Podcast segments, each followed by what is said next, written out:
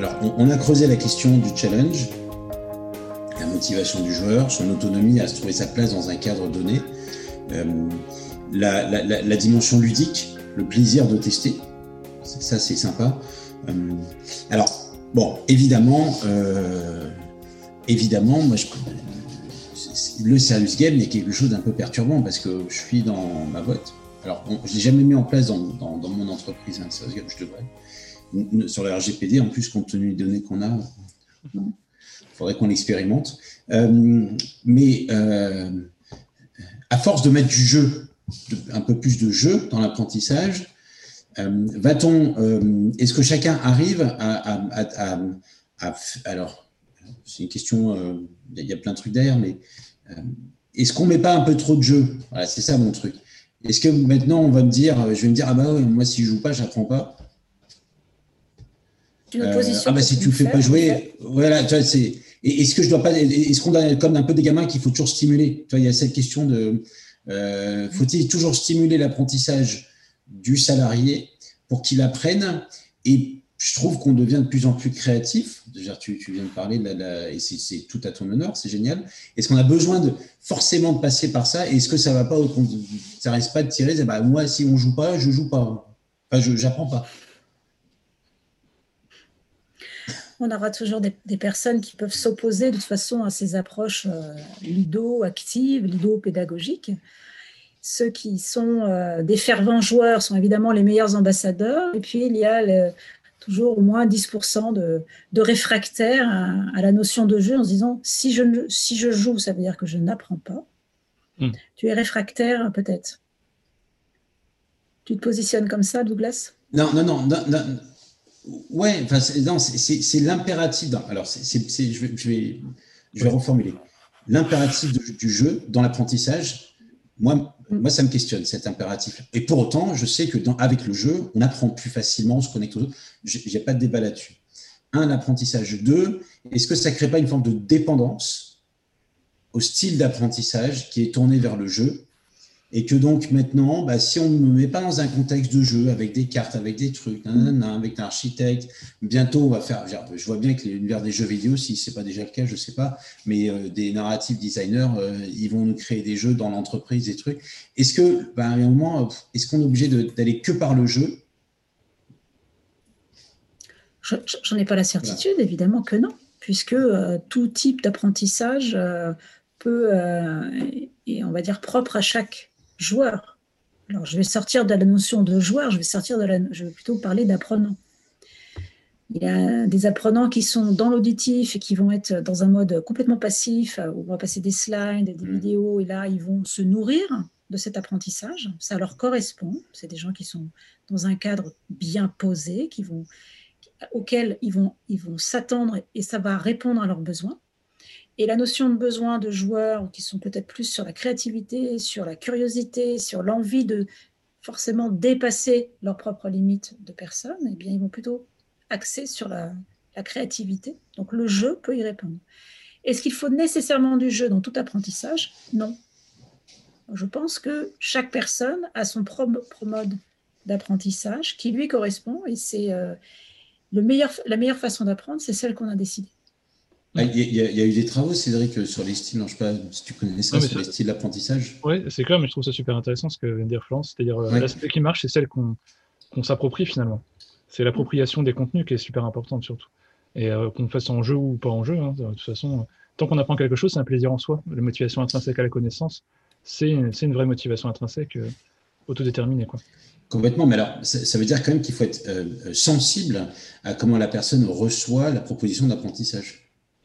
Je pense dans le jeu vidéo, tu as des exemples un peu, Odile C'est ça, j'allais dire, depuis ce qu'on dit tout à l'heure, déjà juste le fait de, questionner, est-ce que c'est -ce que, euh, c'est grave de travailler ou d'apprendre sans avoir l'impression de souffrir? Euh, J'ai l'impression qu'il y, a comme un peu notre société judéo-chrétienne euh, qui, mm. qui vient parler à travers elle est pas loin, Elle est pas loin. Elle est pas loin, c'est ça. Donc, Mais je pense le plus important pour, enfin l'aspect pour étayer sur ce que Florence disait, c'est euh, puis pour répondre un petit peu à ton inquiétude, Douglas, je pense que c'est ça, c'est qu'il faut pas oublier que la raison pour laquelle euh, on, on, apprend, ou du moins c'est quoi le c'est quoi le sens que je mets derrière mon apprentissage en fait?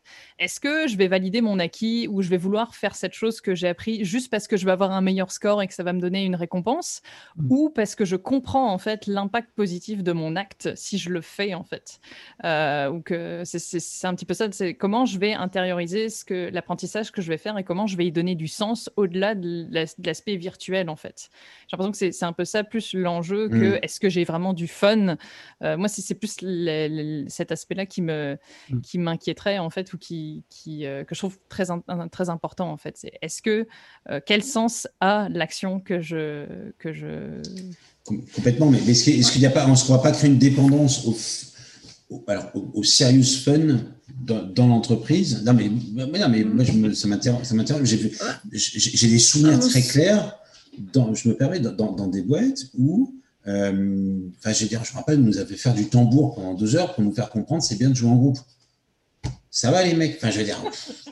non, mais, je, non, non, mais oui, mais il y, y, a des fois, tu as l'impression que on est obligé de te faire, faire passer par des détours où tu te Évidemment, c'est compliqué de, d'apprendre à jouer. Euh, là, c'est, on apprenait à jouer du Michael Jackson. Tout, tout, tout, tout, et tout le faisait. Voilà, c'est ça. Bon, ok, pourquoi pas, super, euh, génial. ça vaut autant qu'un truc avec les slides. Je te rejoins, Florence. Super sérieux, le truc, le modèle, parce que ça va correspondre à certains et que ça va les mettre dans une dynamique de connexion à l'autre qui est aussi valable. C'est juste que en favorisant, ma, question est la suivante, plus ça va, plus on nous parle d'être soi-même, de, voilà, d'être soi-même, nana. Est-ce que bah, aussi les apprentissages ne se doivent pas d'être aussi plus variés tout en gardant ce contenu-là? C'est ça. C'est-à-dire que. Le serious game est un moyen. Il n'a jamais été la finalité. Oui, c'est ça. Exactement. Mais il y a peut-être des serious games qui peuvent s'exprimer différemment.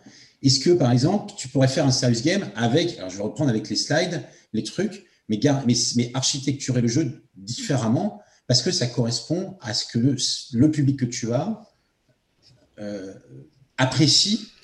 Tout est modelable. Dès lors que je connais mon public à l'avance, je peux proposer un produit différent, adapté à son contexte d'apprentissage. Sauf que moi, la logique est inverse.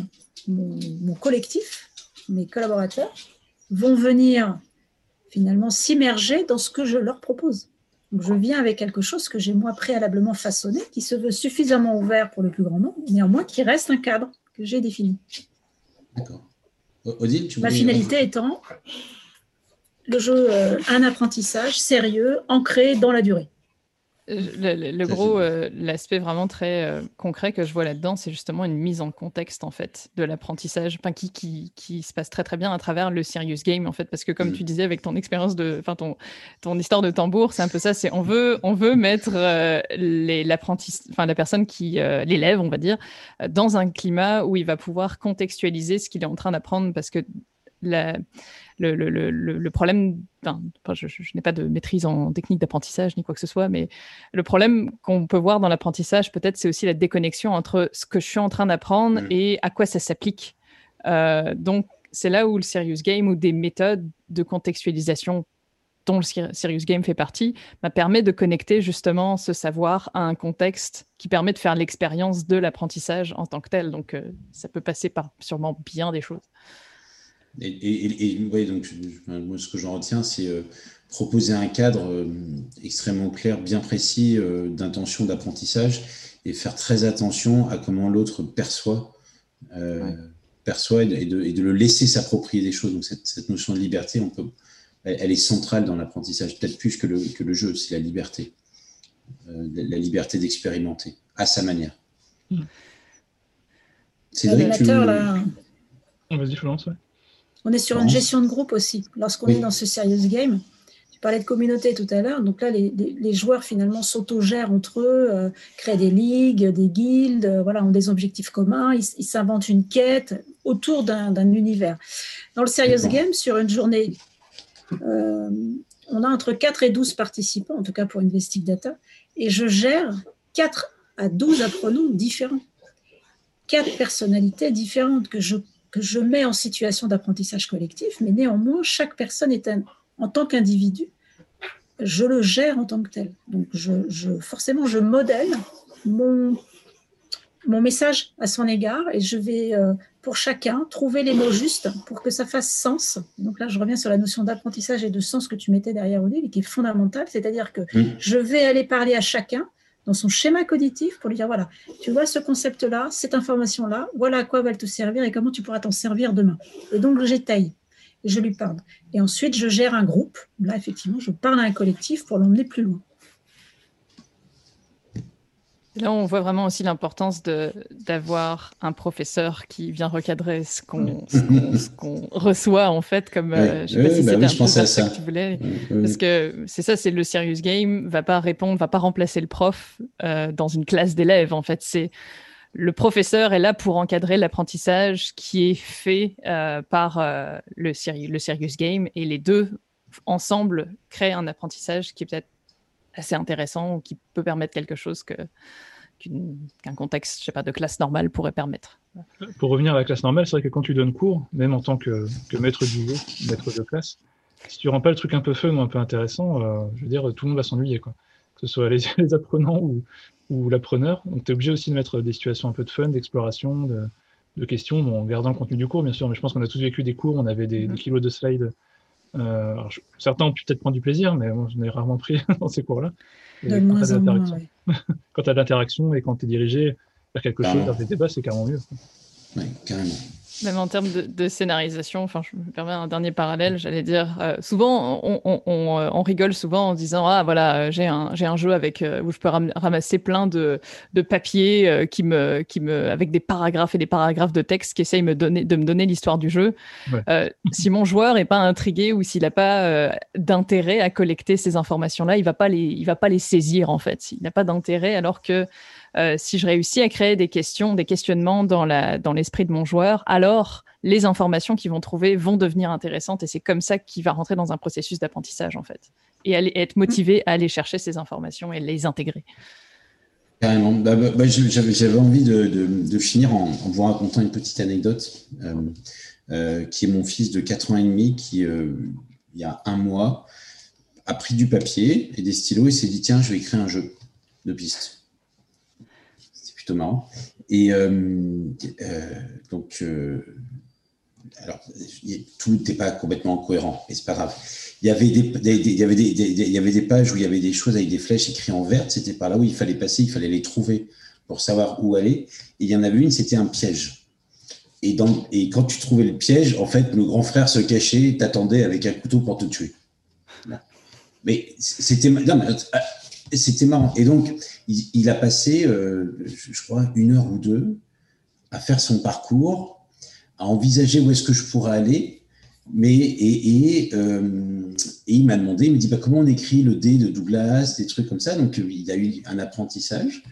Euh, et il a tenu compte, je ne sais pas si sciemment pas, mais en tout cas, qu'à un moment, je pouvais partir un peu à gauche, à droite, et, et, que j'avais pas exactement allé là où il, il savait où m'emmener, mais il fallait que je, voilà, je trouvais que voilà, ça me faisait penser depuis tout à l'heure à ce que vous racontez quand on avait préparé. J'ai tout de suite pensé à ça, à, à, ce petit jeu de piste qu'il a créé. Et ce qui l'excitait, c'était pas tant que je fasse exactement ce qu'ils me disent, c'était que je trouve où est-ce que euh, le piège, que je trouve le truc, mais que en fait, ce qui l'amusait, c'est. Est-ce que tu allais mourir? Ah Oui, évidemment. mais, mais, mais, mais c'est surtout que euh, que je rentrais dans le jeu. J'aurais pu ne pas trouver le, le pied, mais c'était rentrer dans le jeu avec lui et se dire tiens, c'est peut-être par là. Il va, mais non, attends, peut-être. évidemment, il ne le regardait pas, mais voilà, je trouvais ça marrant d'expérimenter ça. Donc, euh, oui, le jeu, c'est sympa et, voir l'effet que ça produit sur le jeu en termes d'apprentissage et d'interaction, je trouve ça assez fun. Justement, je rebondis sur ce que Malipit dans le chat. Euh, il nous citait Platon tout à l'heure quand on parlait des citations et il disait on en apprend plus sur une personne en une heure qu'en un an de dialogue. il y a un peu de ça, parce que dans le jeu, bah, on s'exprime vraiment dans l'interaction avec la règle. Exactement. Est-ce que on a réussi à parcourir à peu près tout ce dont on avait prévu de parler, mesdames? Tu avais parlé de durabilité. Oui, on a parlé de durabilité, la durabilité, on a parlé de la difficulté, des challenges de motivation, d'apprentissage, d'architecture, de hasard. Alors, on va, on va citer une, faire une dernière citation de Simone Signoret. Bien jouer, c'est ne pas jouer.